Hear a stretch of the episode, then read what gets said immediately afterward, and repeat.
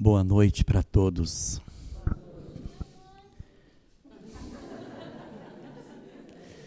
Quero agradecer a oportunidade do convite e dizer a todos que é um prazer muito grande estar aqui na presença dos companheiros para o nosso estudo dessa noite.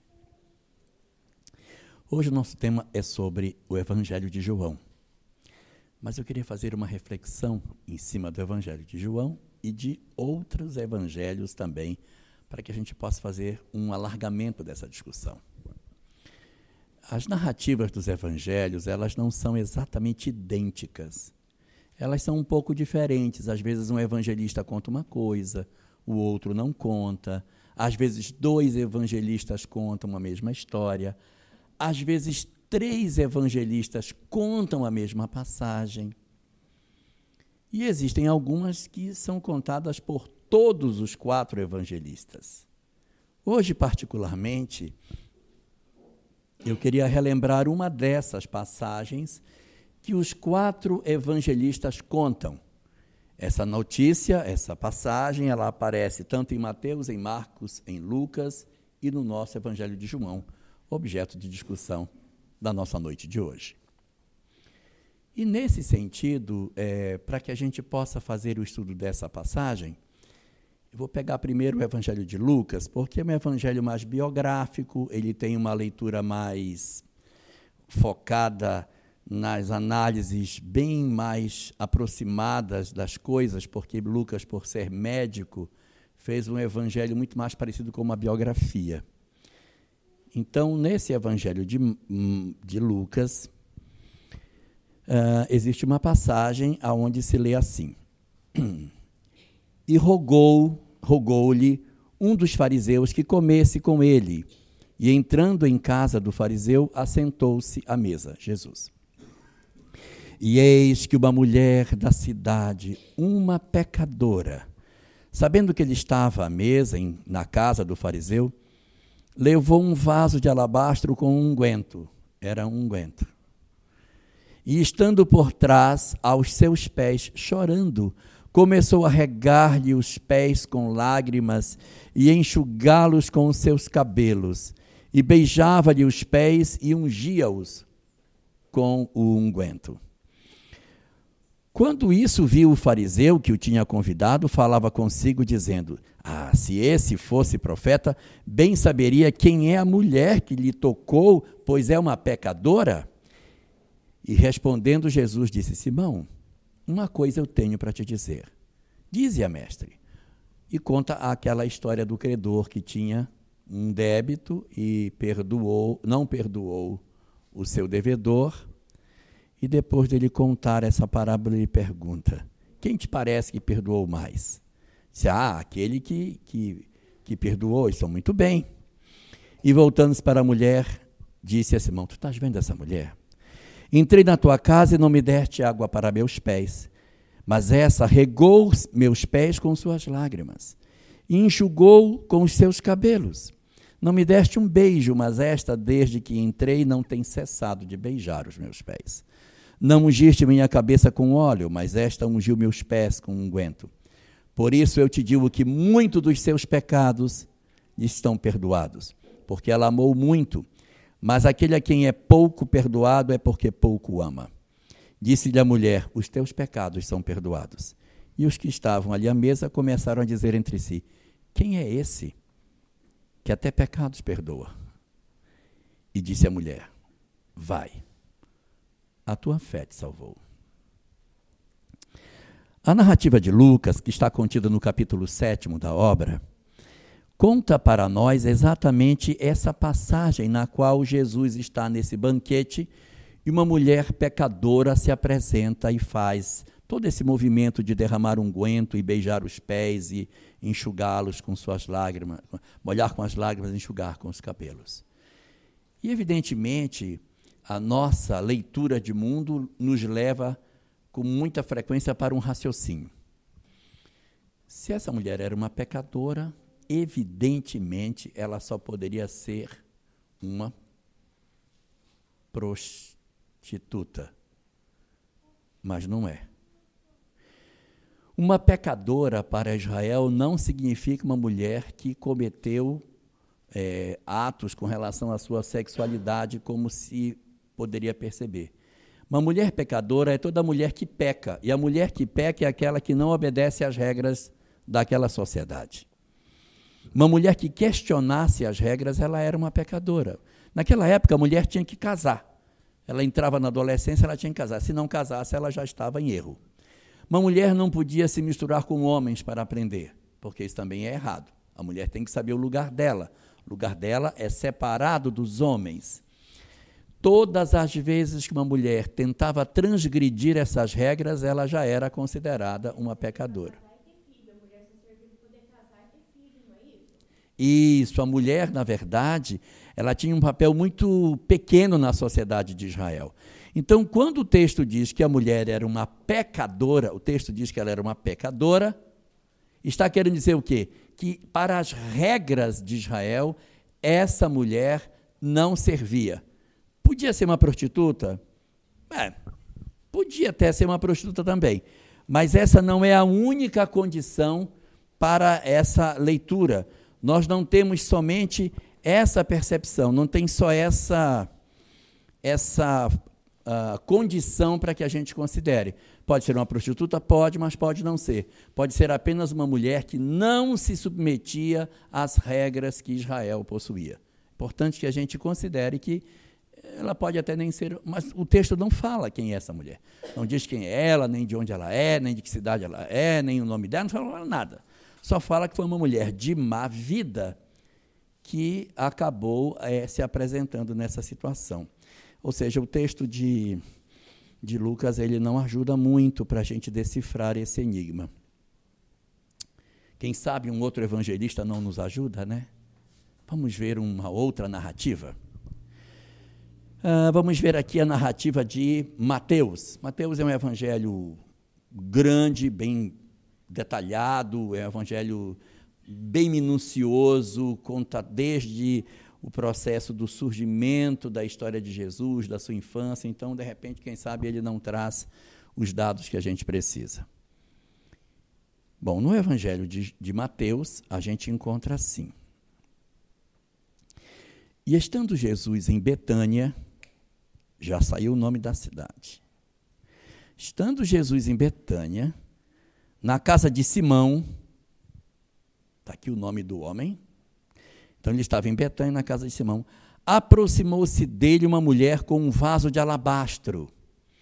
Alabastro é uma pedra que é fácil de você esculpir, é uma pedra macia que os judeus usavam para guardar óleos perfumados.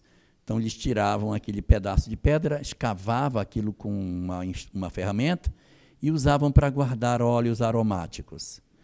Aproximou-se dele uma mulher com um vaso de alabastro, com um unguento de grande valor, e derramou sobre a cabeça. E ela derramou na cabeça, outra disse que foi no pé, aqui na cabeça, tudo bem. Quando ele estava assentado à mesa, e os seus discípulos, vendo aquilo, indignaram-se, dizendo: Por que esse desperdício? Pois esse unguento podia vender-se por uma, um grande preço e dar-se o dinheiro aos pobres? Jesus, porém, conhecendo isso, disse-lhes: Por que afligis essa mulher? Pois ela praticou uma boa ação para comigo. Porquanto sempre tendes convosco os pobres, mas a mim não me haver de ter para sempre. Ora, derramando esse unguento sobre o meu corpo, ela o está preparando para o meu sepultamento. Em verdade vos digo que, onde quer que este evangelho for pregado em todo o mundo, também será referido ao que ela se fez para a memória sua. Então, um dos doze, chamado Judas Iscariote, que estava presente, se levantou e saiu. Muito bem. Nós temos aqui uma segunda narrativa, até bem mais curta que a narrativa de Lucas, essa é bem mais curtinha. Mas ele nos deu dois detalhes bastante interessantes dessa narrativa nos mostrou que era em Betânia que isso teria acontecido. E ele fala que ela estaria preparando para o sepultamento dele. Quem sabe isso não está acontecendo próximo do período da sua crucificação? Não diz, mas é uma hipótese, né? Então aqui a gente já tem alguns detalhes que possam nos ajudar. E João? como é que João conta essa mesma história? Se a gente fosse buscar no Evangelho de João, aonde eu encontraria informações sobre esse assunto? Então, o Evangelho de João, no seu capítulo 12, conta essa história exatamente assim. Foi, pois, Jesus, seis dias antes da Páscoa a Betânia, seis dias antes da Páscoa, estava na Semana Santa, estava no período em que ele iria depois ser crucificado, começa a fazer sentido a frase que ele disse para a mulher. Foi, pois, Jesus, seis dias antes da Páscoa a Betânia, onde estava Lázaro, aquele que falecera e a quem ressuscitara dentre os mortos. A ressurreição de Lázaro acontece no capítulo 11 e nós estamos lendo o capítulo 12. Então Jesus ressuscita Lázaro no 11 e imediatamente após a sua ressurreição acontece essa festa, esse banquete. Esse banquete é oferecido logo após a ressurreição de Lázaro, tá? Então diz assim: E aquele que a quem ressuscitara dentre os mortos. Fizeram-lhe, pois, ali uma ceia e Marta servia. Vamos guardar essa com bastante atenção. Marta servia e Lázaro era um dos que estavam à mesa com ele. Então é assim. Jesus ressuscita Lázaro no capítulo 11, no capítulo 12 é feita uma ceia. Marta está servindo os homens à mesa e Lázaro está sentado na mesa com ele. Quer dizer, aquele que recebeu o benefício da sua, do seu retorno daquela condição que ele estava, como se estivesse morto, e conforme Allan Kardec nos afirma, não era um processo verdadeiro de morte, mas um fenômeno de letargia.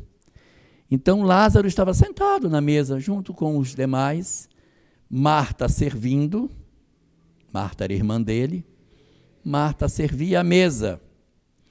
E então Maria, Maria, irmã de Marta. Maria morava na cidade de Betânia. Então é Maria, ele vai falar aqui de Maria de Betânia.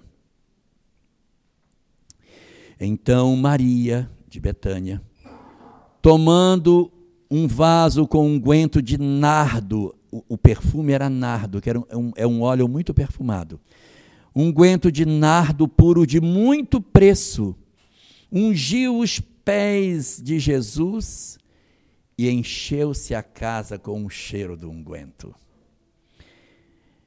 Então aqui a gente já tem informação de quem foi que apareceu.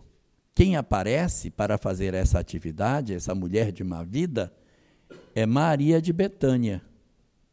É ela que faz isso. Aquela mulher chamada de má vida por Lucas é, na verdade, Maria de Betânia. É ela. Agora olha a sequência do texto. Então um dos discípulos, chamado Judas Iscariotes, filho de Simão, o que lhe havia de trair, disse: Por que não se vendeu esse unguento por trezentos dinheiros e não se deu aos pobres? Aqui já estamos sabendo quem foi o discípulo que disse que era para vender. Que antes só disse que um dos discípulos disseram. Aqui já sabemos que é Judas. E o evangelista João, não sou eu que estou dizendo, é João que diz isso, as palavras não são minhas. João diz assim: Ora, ele disse isso não pelo cuidado que tivesse com os pobres, mas porque ele era ladrão e tinha a bolsa e tirava tudo aquilo que nela era lançado. Então ele queria que vendesse na tese de João, era para vender, para ele poder tirar o dinheiro de dentro da bolsa. Disse-lhes, pois, Jesus: Deixai-a para o dia da minha sepultura. Ela guardou isso, porque os pobres sempre tende convosco, mas a, a mim nem sempre tereis. E muitos dos judeus que souberam que isso que ele estava ali e foram não só por conta de Jesus, mas também de Lázaro, a quem ressuscitara de dentre os mortos. O que, que a gente percebe aqui? que cada evangelista vai dando um enfoque diferente para a gente entender quem são esses personagens que aparecem nesse texto. E aqui um personagem que salta aos nossos olhos é Maria, Maria de Betânia. Quem é essa mulher? o que sabemos sobre ela, quais são as notícias que o Evangelho nos oferece sobre essa mulher que tem essa característica tão singular. Então, nós vamos encontrar uma, uma notícia que aparece no Evangelho também de Lucas, no seu capítulo 10. Aqui aparece Maria de Betânia de novo. Ouçam essa passagem.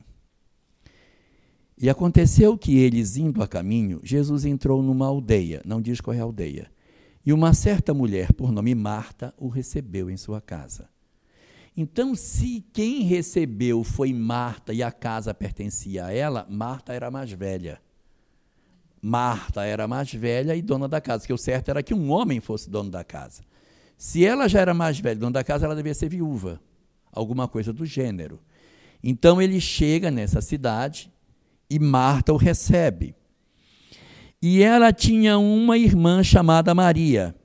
Marta é irmã de Maria, a qual estava assentada aos pés de Jesus, ouvindo sua palavra. Onde estava Maria? Onde ela estava? Aos pés de Jesus. Então você vai encontrar nessa passagem a seguinte situação: ele vai até Betânia, ele vai apresentar a sua fala para as pessoas, os homens estão ouvindo e Maria está sentada aos pés de Jesus ouvindo também. Isso aqui não é legal, tá? Isso aqui não é bom. Uma mulher não podia ficar é, misturada com os homens. Aqui é um comportamento muito indesejável para uma mulher daquela época. Então, ele tinha tinha essa moça aos pés dele, ele pregando para as pessoas. Continua o texto de Lucas. Marta, porém, andava distraída em muitos serviços e, aproximando-se de Jesus, disse-lhe: Senhor, não percebes que minha irmã me deixa servir sozinho? Não está percebendo que a minha irmã me deixa servir sozinho? O senhor não está percebendo, não, que ela está sentada aí e eu é que estou servindo tudo sozinho? Diz-lhe que, diz que me ajude. Ela ainda dá uma ordem, pra, vai lá e diz para ela para ela vir me ajudar. Além dela achar ruim estar tá fazendo só e estar criticando a irmã, ela ainda manda Jesus dar um recado para a irmã. Legal, né? Então ela ela resolve dar uma ordem para Jesus. Diz-lhe que venha me ajudar, para ela sair, para lá me ajudar. E Jesus respondendo disse-lhe: Marta, Marta, estás ansiosa e afadigada com muitas coisas, mas só uma é necessária. E Maria escolheu a melhor parte, a qual não lhe será tirada. Então estão as duas ali, ela vem insistir com Jesus para que tire a irmã, e Jesus ainda valida o comportamento da moça, dizendo que ela está certa que ela escolheu a melhor parte, a qual não lhe será tirada. Quando eu era menino pequeno e eu via essa passagem, eu achava isso horrível. Porque eu ficava pensando assim: imagina que um pai tem dois filhos, ele comprou um carrinho de controle remoto e comprou um outro carrinho de plástico, daqueles da rodinha dura. Ele leva os carrinhos para os filhos e diz: Ó, oh, escolham aí para vocês brincarem. Aí um pegou o carrinho com controle remoto e o outro, coitado, pegou só o carrinho de plástico, de rodinha dura. Aí o que pegou a rodinha dura vai pai, fala para o fulano para ele repartir comigo, porque ele pegou o carro bom e eu peguei o carro ruim. Diz para ele trocar comigo. E aí o pai diz, meu filho, seu irmão escolheu a melhor parte, essa não lhe será tirada. Não é. Não é injusto isso? É injusto. E aí eu lendo numa outra tradução, eu vi uma coisa interessantíssima nessa passagem. Porque, segundo essa outra tradução, Jesus teria dito: Maria escolheu a melhor parte, a parte que não pode ser tirada. Maria escolheu a melhor parte, a parte que não pode ser tirada. Não é que ninguém vai tirar, Porque do jeito que está escrito aqui, ó, Maria escolheu a melhor parte, a qual não lhe será tirada, parece que é a parte que ninguém vai lhe tirar, mas é que ninguém pode lhe tirar. Porque quem pode tirar o conhecimento espiritual de nós? Ninguém poderá tirar um conhecimento espiritual que alguém possua. Uma vez que o espírito ele ele se desenvolve espiritualmente, uma vez que o espírito aprende alguma coisa espiritualmente, ele não desaprende mais. O conhecimento espiritual, ele, ele não sai de nós uma vez que a gente tenha conseguido. O conhecimento espiritual, ele é uma, um, um avanço que, uma vez conseguido, não sai mais de nós. E eu provo. Eu quero que vocês olhem para cá e não leiam. É para olhar só as letras e não ler. Olha a letra e não lê. Vocês estão lendo. Olha e não lê.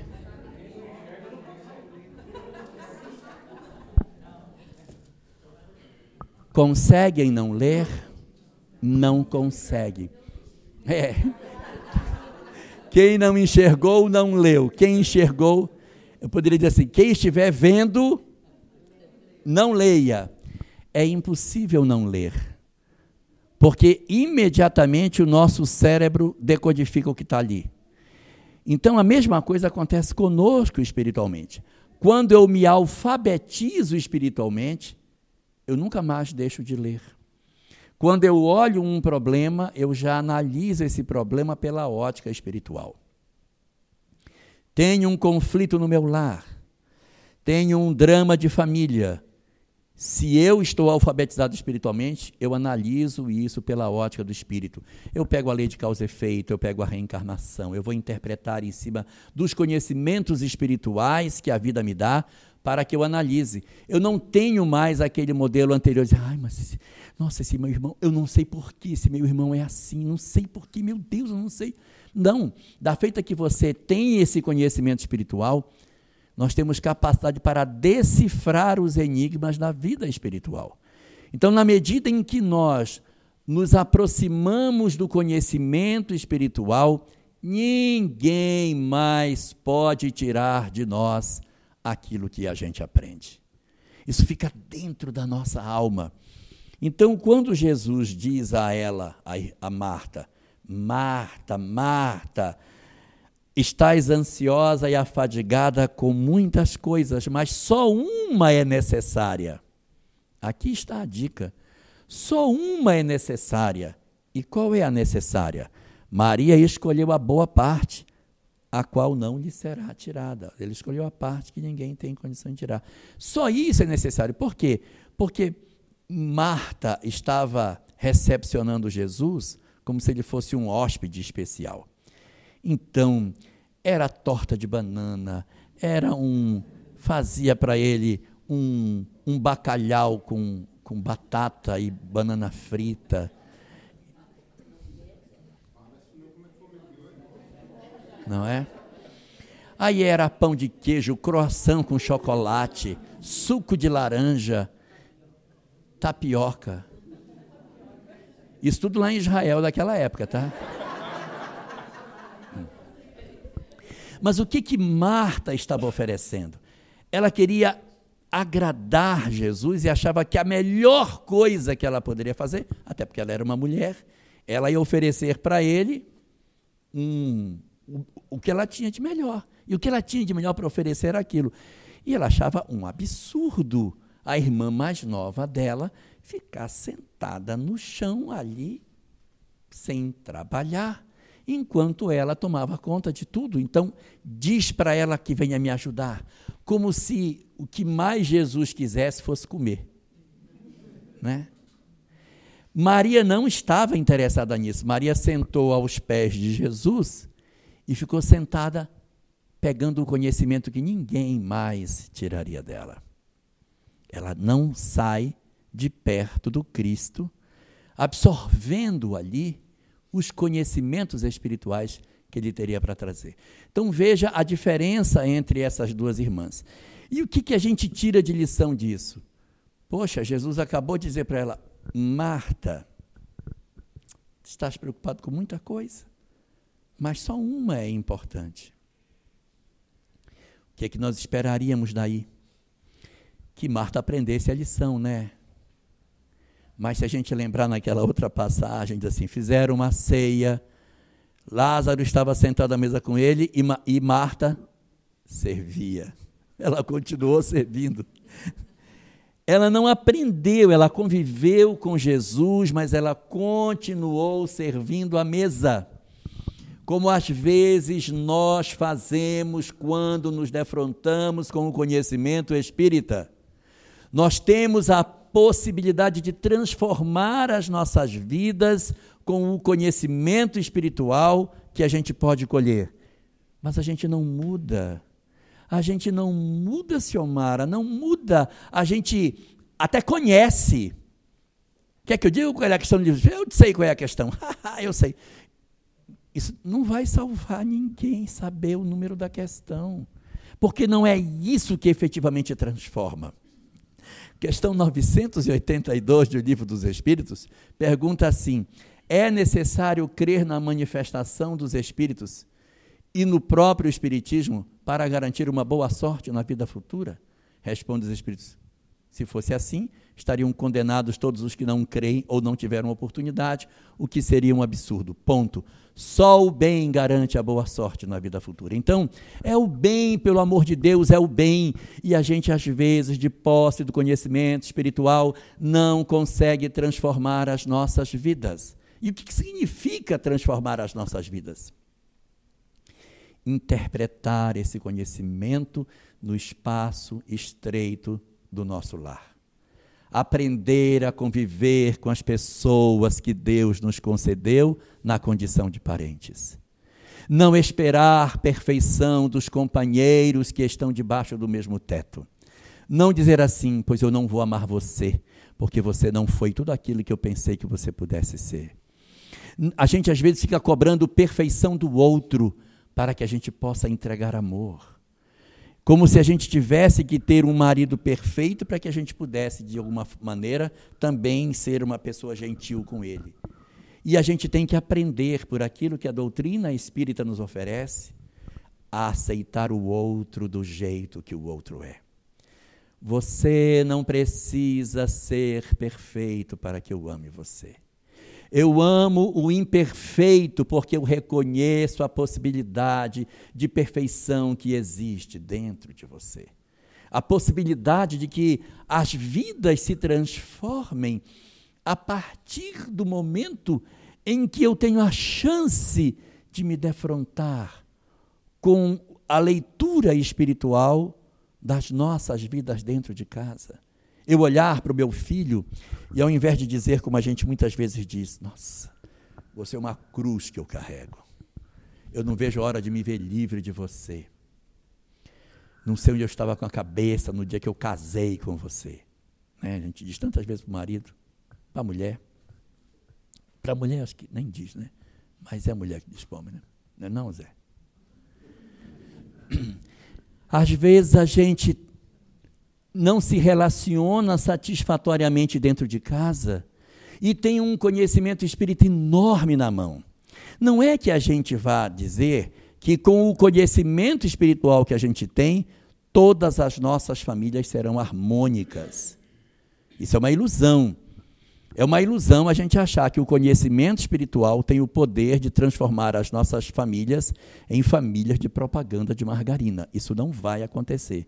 A gente vai continuar tendo problema, vai ter até com sogra você vai ter problema, mesmo sendo espírita. Então, as coisas elas não serão transformadas num passe de mágica. O conhecimento espiritual não é garantia para que a família viva em absoluta harmonia depois desse contato o conhecimento espiritual é para que você, você individualmente, não deixe as oportunidades passarem. E como é que a gente deixa a oportunidade passar? Quando nós temos a chance de fazer o certo e a gente faz o errado. De repente, as nossas famílias até nem mudam. O marido bebe, vai beber até o final da vida. O meu filho tem problema com droga, vai continuar drogado até o final da vida mas eu me modifico diante disso. é a mudança da, do meu entendimento diante daquilo que acontece. É a transformação da minha interpretação do que seja a vida. O Buda, por exemplo, ele tinha uma frase muito interessante. O Buda dizia assim: antes da iluminação, antes, se antes, antes da iluminação, rachar lenha e carregar água. Ok? Antes da iluminação, rachar lenha e carregar água. Depois da iluminação, como é que fica? Depois da iluminação, rachar lenha e carregar água. Nada muda do lado de fora, o que muda é do lado de dentro. Porque a criatura, antes da iluminação, racha lenha com ódio. Miséria de lenha para rachar essa desgraça. Ainda tem que carregar essa água, esse morro acima, que ódio. Depois da iluminação, Senhor, muito obrigado pela lenha que aquece minha casa. Senhor, muito obrigado pela oportunidade de me aquecer. Mas ele está rachando lenha do mesmo jeito. E está carregando algo. Senhor, obrigado, porque tem água para levar para minha casa. É isso que é iluminação. Não é não ter problemas. É a gente saber interpretar a vida pela ótica do Espírito. Se eu tenho de repente um conflito dentro de casa, é ilusão achar que o conhecimento espiritual vai transformar tudo num passe de mágica e que eu vou chegar à noite em casa e as crianças estarão todas banhadas, com a tarefa feita. O jantar vai estar esquentando já no, na, na cozinha, e quando as crianças me virem chegando, vão começar a cantar músicas espíritas jogando pétala de rosa para eu ir entrando em casa. Isso não vai acontecer. Isso não vai acontecer. Mas a gente tem que entender que a minha compreensão da vida imortal pode transformar para que eu não piore a situação doméstica. E, e, e digo mais: às vezes as pessoas dizem assim, oh meu Deus, minha vida está uma loucura, está uma tempestade. Jesus aparece no barco da minha vida, estende a mão e acalma a tempestade da minha vida. Tem vezes que vai acalmar, tá? Tem vezes que a espiritualidade vem e dá uma acalmada, mas tem vezes que não acalma. Tem vezes que não acalma, tem vezes que a tempestade fica igual. Então, Deus tem duas estratégias. Ou ele acalma o mar, ou ele acalma o marinheiro. Então, tem vezes que ele acalma o marinheiro, porque um marinheiro calmo pode chegar em qualquer porto. Então, o, a minha família está virada de ponta cabeça, mas se eu estiver tranquilo, eu consigo atravessar esse processo sem tanta dor. E quando é que isso acontece? Quando eu não tenho as expectativas de que os outros sejam perfeitos. Quando eu consigo dizer assim: ah, a minha filha é muito problemática. É, e daí? É a filha que eu tenho. Essa é a filha que eu tenho. Ah, porque o meu pai é uma pessoa. É, é verdade. Mas e daí? É o pai que eu tenho. E saber lidar com as circunstâncias que os outros têm, considerando que o nosso papel na família não é salvar os outros. A gente não vai ser justificado diante da lei porque nós salvamos as outras pessoas. Nós vamos ter que trabalhar para tentar colaborar com os outros sem a expectativa de que o resultado positivo da minha tarefa é quando eu conseguir que o outro se transforme. O verdadeiro objetivo é que eu me transforme. Então não é que o outro se transforme, é que eu saia da indiferença.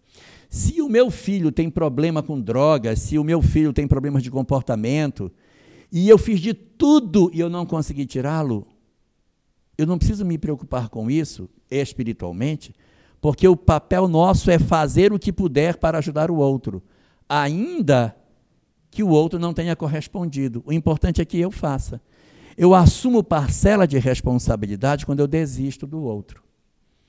Quando eu desisto de alguém, aí eu assumo parcela de responsabilidade. Quando eu digo, ah, quer saber de você? Quer saber mais não. Você que se vire.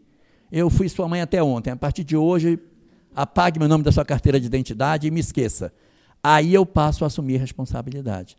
Mas se eu não desistir dele, se eu não desistir do outro, e o outro não correspondeu, o problema é com ele. Mas eu estou justificado diante da lei, Porque o objetivo não é que eu transforme o outro. O objetivo é que eu não desista de mim mesmo e não desista de ninguém. Esse é o foco. No Evangelho segundo o Espiritismo, no capítulo 14, na mensagem ah, Ingratidão Filial, tem um pedacinho em que diz assim: não quero colocar preocupação em ninguém, mas está lá escrito. Lembrai-vos todos vós, lembrai-vos todos vós, que um dia se vos perguntará, dois pontos, abre aspas, que fizeste dos filhos confiados à vossa guarda. Repare que não é o que fizeram os filhos confiados a vós, não é o que eles fizeram, o que tu fizeste aos filhos confiados à tua guarda. Porque se eu fiz tudo o que eu devia e eles não corresponderam a isso, essa responsabilidade cabe a eles. Não é porque assim eu fiz tudo o que eu podia e às vezes a gente carrega uma culpa miserável, meu Deus, meu filho. Não, mas você fez tudo o que podia, fiz. Então ele tem que fazer a parte dele agora. Mas aí ele, eu fui a vida inteira, ele não mudou, desencarnou, quer dizer, joguei minha vida fora, que eu lutei miseravelmente para conseguir mudar o menino e não consegui mudar. Evangelho segundo o Espiritismo, capítulo 13, item 19. Benefícios pagos com a ingratidão. Lá diz assim: que quando a gente faz tudo pelo outro e o outro é ingrato para o que a gente fez, nem com isso o benefício se perde. Porque ao chegar ao mundo espiritual, o menino que percebeu, que não percebeu que foi ajudado, ao se dar conta do tanto de benefício que ele recebeu e que ele não correspondeu, ele automaticamente se sente convocado pela lei de causa e efeito a ter um esforço maior para compensar o desperdício daquilo que ele fez. Mas se a mãe desiste dele, o que acontece? Ele diz: Ah, eu dei errado mesmo, porque tá, até minha mãe largou de mim. Quando eu fiz 12 anos, minha mãe não deu mais conta, me largou e pronto. Então, ele vai se justificar no abandono do outro. Mas se o outro não abandonar, ainda que pareça que não teve resultado, nós teremos como fruto a mudança que vai acontecer amanhã com esse indivíduo. Então, dentro dessa perspectiva, a gente observa o quanto que é importante que a gente aprenda isso para usar. Conhecimento espírita não é para que a gente diga, ixi, agora eu sei e é muito. Ixi, eu sei é muito. Não adianta saber muito. A gente tem que saber e usar isso. E o espaço estreito do lar é o lugar maravilhoso que a gente tem para exercitar essa questão. Mas é, Marta e Maria, elas aparecem três vezes no Evangelho. Elas aparecem naquela cena lá que eu falei do unguento. Ali aparece Maria e aparece Marta. Maria passando o unguento e Marta servindo. Aparece naquela outra passagem que a gente leu, em que Maria está sentada e Marta está servindo, e ainda vai reclamar com Jesus que ela deveria estar lá dentro ajudando a servir. Mas tem uma terceira. A terceira passagem que as duas aparecem sempre juntas é no capítulo de João anterior ao que eu li. É também do Evangelho de João. Eu estava lendo no capítulo 12 de João, mas no capítulo 11, quando acontece a ressurreição de Lázaro, as duas irmãs aparecem. As duas irmãs aparecem. Elas surgem quando Jesus vem na estrada. Jesus não tinha nem chegado ainda em, em, em Betânia, e estava vindo, e as duas irmãs estavam chorando a morte do irmão. E aí Marta tem notícia de que Jesus está vindo na estrada. Marta vai ao encontro dele na estrada. E aí ela, a narrativa de, de João é assim: Ouvindo, pois, Marta que Jesus vinha ainda na estrada, saiu ao seu encontro e Maria, Maria, porém, ficou assentada em casa. Marta se levanta sozinha e vai para encontrar Jesus. E, e Maria fica. Disse, pois, Marta a Jesus: guardem as palavras dela. Senhor, se tu estivesses aqui, meu irmão não teria morrido. Senhor, se tu estivesses aqui, meu irmão não teria morrido. E depois ela diz: Mas também eu sei que se tu pedires a Deus, ele te fará o que tu pedires. Besta não. Aí. E Jesus diz para ela: Não, mas o teu irmão vai ressuscitar um dia. Não, não quero saber, quero saber agora. Ele tem que ressuscitar agora. E ele não atende Marta. Eles conversam e a conversa sai só para o campo filosófico, não é para lugar nenhum. Quando ela percebeu que ela não teve sucesso, ela volta para casa. Aí diz o evangelista João: E dito isso, Marta partiu e chamou em segredo sua irmã Maria e disse-lhe: O mestre está vindo para cá e te chamou. É mentira, ele nem chamou. Ele não chamou. Além dela servir a mesa, querer que ele cure, dando recado para Jesus que ele tinha que mandar a irmã lá para dentro, ela ainda mente, ó. E ele te chama. Maria, então, ouvindo isso, levantou-se logo e foi ter com Jesus. Porque Jesus ainda não tinha sequer chegado na aldeia, mas estava ainda no lugar onde Marta o encontrara na estrada. Aí, muito bem. Vendo, pois, os judeus que estavam com ela em casa e a consolavam, que Maria apressadamente se levantara e saíra, seguiram-na dizendo: Ela deve estar indo no sepulcro para chorar. O irmão, ela, ah, deve ter ido lá, no, levantou correndo, né? Ah, deve ter ido lá no sepulcro para chorar. Atenção. Tendo, pois, Maria chegado onde Jesus estava e vendo-o, lançou-se aos seus pés, dizendo: Senhor, se tu estivesses aqui, meu irmão não teria morrido. Ela diz as mesmas palavras de Marta, mas com uma diferença. Ela se lançou aos pés dela. Jesus, pois, quando a viu chorar, e também chorando os judeus que estavam com ela, moveu-se de íntima compaixão e perguntou: Onde puseste? Disseram: Senhor, vem e vê. Aí ele vai fazer a ressurreição de Lázaro. Então a gente observa aqui que Maria de Betânia aparece três vezes no Evangelho e Marta também.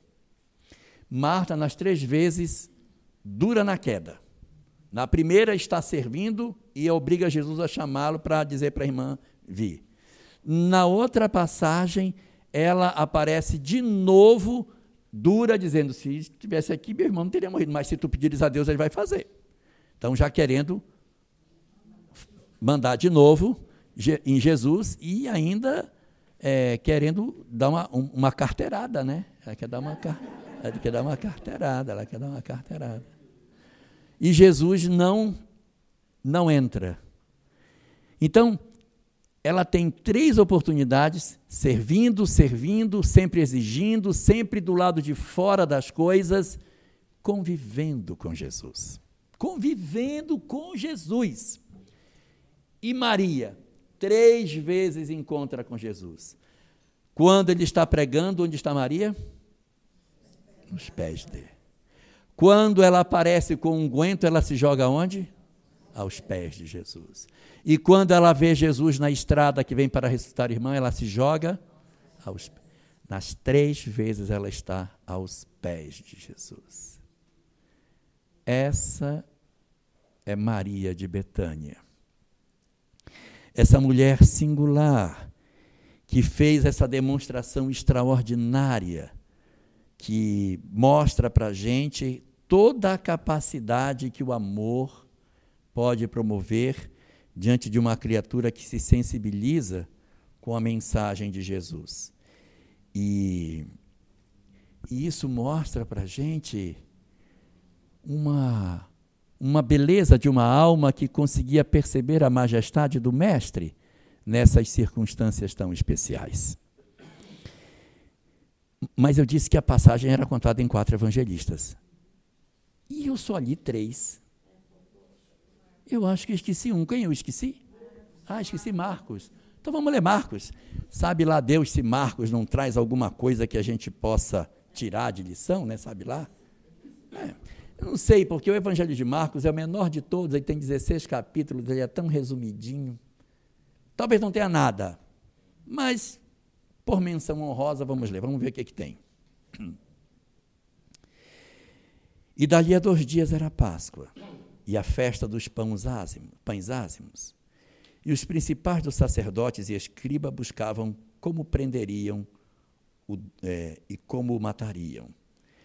Como diziam, não há festa, porque porventura não se faça alvoroço entre o povo.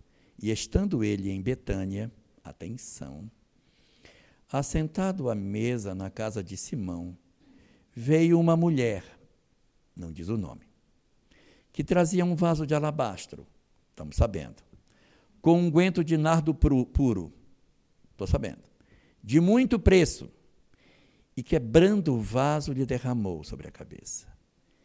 E houve alguns que disseram em si mesmo e que se indignaram: para que fazer esse desperdício de unguento? Pois poderia se vender por mais de trezentos dinheiro e dá-los aos pobres, e bradavam contra ela. Alguma diferença das narrativas anteriores? Então eu vou ler de novo. Hã? Ela? Nenhum dos outros evangelistas disse que ela quebrou. Imagine, ela era judia, pobre.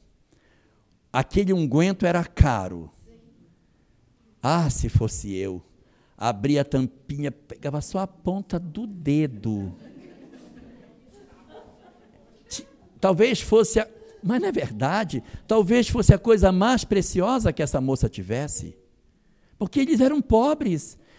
O que, que faz um, um, um guento de nardo puro na casa de uma família pobre, meu Deus do céu? E a narrativa de, de, de Marcos diz o seguinte: olha o que diz ela. Diz assim: é, trazia um vaso de alabastro com guento de nardo puro de muito preço e quebrando o vaso, lhe derramou sobre a cabeça. Então a grande diferença está aqui que ela quebrou o vaso. O que significa ela quebrar o vaso? Isso mesmo. Muito bem. significa que não tinha por que guardar mais. Porque se você guarda, é porque você espera que vai aparecer outro que vai merecer o restinho que sobrou. Não é não, Mara? Vai, vai sobrar, você vai passar disse, não, põe só um pouquinho que vai que, né? Mas quando ela faz esse movimento de quebrar o vaso, significa eu não tenho mais o que esperar. Não faz mais sentido aguardar por alguém mais importante. Então, o quebrar o vaso é a representação da verdadeira mudança do indivíduo, essa transformação moral da qual tanto a doutrina espírita nos convoca que façamos. Porque se ela desse uma gota e guardasse, é porque talvez ela não acreditasse que ele fosse o Messias, tem que esperar mais um para ver se é verdade. E a gente muitas vezes está usando o nosso óleo de nardo desse jeito na casa espírita e dentro de casa a gente quer dar só uma gotinha. Não, eu até poderia até cuidar do meu marido melhor, mas ele não, não, não merece, né? E vai que apareça outro melhor que ele, né? Então, vamos aguardar, vamos aguardar, vamos aguardar, né? A frase não é tem que amar o próximo, o próximo, o próximo, vamos aguardar para amar o próximo. Então, quando nós entregamos tudo que temos dentro de nós, é porque a gente decidiu quebrar o vaso de alabastro. Nas nossas famílias, nós temos um perfume caríssimo que está guardado: o conhecimento espírita. E mesmo tendo esse conhecimento, essa riqueza, eu não sei para que, que a gente guarda, eu não sei para quê. Olha, é, eu ainda não vi na reunião mediúnica nenhum espírito chegar e dizer assim, gente, eu sou muito arrependido porque eu amei muito. Eu amei demais, eu devia ter amado menos. Todo mundo que aparece na reunião mediúnica parece que conhece aquela música Epitáfio.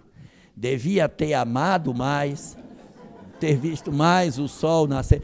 Todo mundo vem dizer que deixou as oportunidades passarem. Por quê? Porque guardou o vaso de alabastro, usou uma gota e disse: Não vou entregar tudo. Por que, que a gente não entrega para o outro todo o amor que já somos capazes de viver? Por que, que a gente não diz para as pessoas em casa, eu amo você?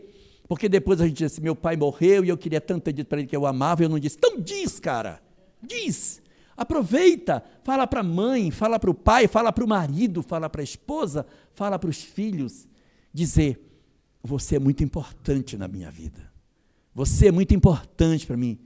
Eu amo estar na sua companhia. Eu amo você. Meu filho, você é muito importante para mim.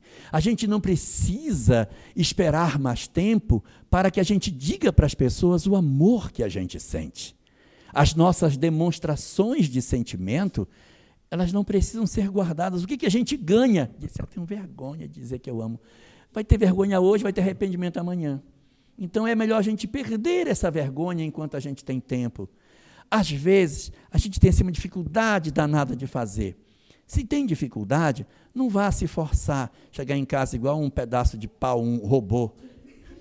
Eu quero dizer que eu amo você. Pronto, já falei. Quebrei meu vaso. Não. Não, se você não consegue dizer, não se force.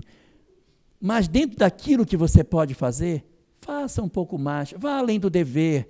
Dizer assim: é, meu bem, eu sei que você gosta desse negócio, eu fiz para você. Olha, você não gosta de tal coisa? Eu fiz. Leva um café na cama, eu não consigo falar. Faz, uma, faz um agrado, pelo amor de Deus. Faz um agrado. Demonstra carinho. A gente não perde nada por amar aos outros, a gente não perde nada por demonstrar amor às pessoas. E se o outro não me entrega, não cobremos do outro aquilo que ele não pode dar.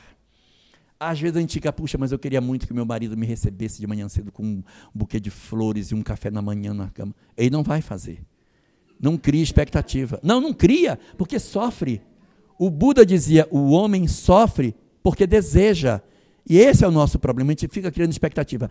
Ai, o meu filho vai se formar, vou para a festa de formatura dele, e quando chegar lá na hora, ele vai dizer: Mamãe, obrigado pelo esforço. Você fica esperando. Ele não disse. Ele não disse. E aí você fica frustrado porque você quer esperar que o outro entregue aquilo que ele ainda não é capaz de entregar. Mas se o outro não entrega, é problema dele. Entregue você o que você puder. Ah, mas ele não me entrega, eu vou entregar. Entrega. Porque pela lei de causa e efeito, só é justo que o homem colha daquilo que ele mesmo plantou. Então eu quero ter um marido maravilhoso, mas eu não faço nada nesse sentido, entendeu? Como é que eu vou ter condição de receber uma pessoa maravilhosa se eu fico medindo com uma fita métrica tudo que ele faz para fazer bem exatamente igual ao que ele faz? Então eu mereço exatamente aquilo que eu tenho. Para que eu possa merecer algo de melhor, eu tenho que quebrar o vaso de alabastro. Eu tenho que fazer como Maria de Betânia, é lançada aos pés do Cristo. Esse é o grande processo de convocação ao qual nós estamos todos chamados. E nesse nosso mês de celebração do nosso Evangelho de João, não é, Séries? Que a gente guarde a imagem de Maria de, de Betânia como sendo esse exemplo da pessoa que não guardou o amor para si que não se guardou no sentido de demonstrar seus sentimentos.